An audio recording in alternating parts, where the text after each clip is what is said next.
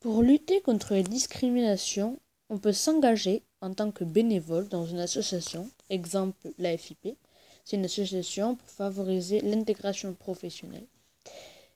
Euh, l'éducation aussi, on peut afficher des affiches de sensibilisation pour, que, pour euh, sensibiliser les gens à lutter contre le harcèlement et arrêter les discriminations. Ça entraîne donc la responsabilité de chacun donc on peut dénoncer les discriminateurs en cas que ce soit en, soit de, une victime ou un témoin. Il faut en finir avec les préjugés.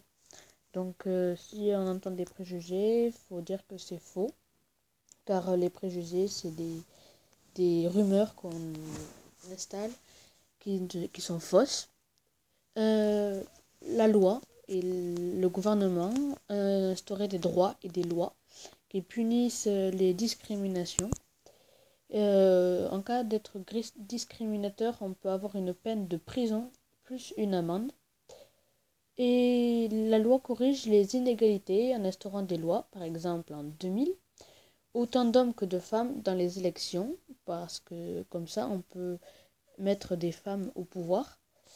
Et en 2005, l'obligation d'employer des handicapés dans les entreprises. Il faut 20% d'handicapés dans une entreprise. C'était tout pour lutter contre les discriminations.